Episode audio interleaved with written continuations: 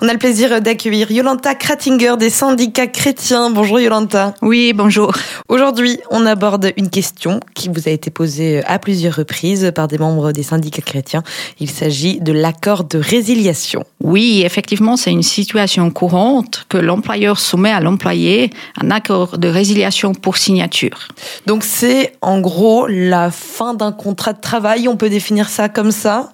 Oui, effectivement, c'est une convention de résiliation. Du coup, les parties au contrat décident d'un commun accord de mettre fin au contrat, la plupart du temps de manière prématurée, effectivement. Est-ce que vous auriez un exemple concret à nous donner pour qu'on se représente un peu mieux?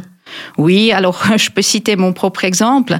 Euh, si j'ai un délai de congé de trois mois et je retrouve un autre emploi intéressant, euh, mais l'employeur potentiel ne veut pas attendre si longtemps parce qu'effectivement trois mois c'est relativement long, alors je peux proposer à mon employeur de raccourcir, admettons, le délai de congé, puis partir après deux mois.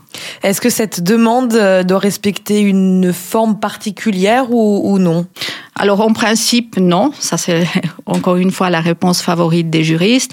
Mais il faut quand même bien euh, regarder dans le contrat individuel de travail par rapport aux dispositions qui règlent les modifications du contrat de travail.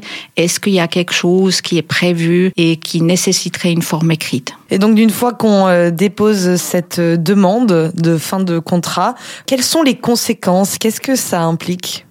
Alors, si c'est le travailleur qui souhaite partir avant, en principe, la situation est beaucoup plus simple. Par contre, si c'est l'employeur qui propose un tel accord, il faut faire attention à plusieurs éléments. Tout d'abord, si on signe un accord de résiliation, le travailleur n'est plus protégé contre le licenciement en temps inopportun. Ça veut dire que si durant ce laps de temps, le travailleur tombe malade, son délai de congé ne va pas être prolongé, tout simplement le travailleur n'est non plus protégé contre les licenciements abusifs, donc il ne pourra pas faire valoir une indemnité à ce titre.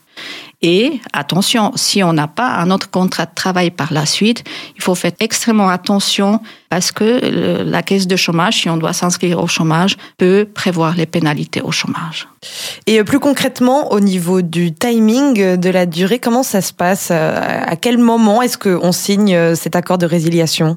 Malheureusement, dans la pratique, l'employeur exige la signature quasi immédiate, mais ça, on déconseille vivement. Alors, le travailleur, il doit toujours avoir le temps nécessaire pour réfléchir s'il le souhaite ou pas, et s'il n'a pas compris la portée et les contenus de cet accord, de faire appel à un professionnel, au syndicat ou bien un avocat pour qu'on lui explique les, les conséquences de cet accord.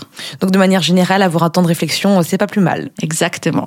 Et euh, pour toute question, bah, on peut toujours se tourner euh, vers vous, euh, s'adresser au syndicat chrétien ou directement auprès de vous, Yolanta Kratinger. Merci beaucoup pour ces conseils. Merci beaucoup. Et à dans deux plaisir. semaines. Merci. Au revoir.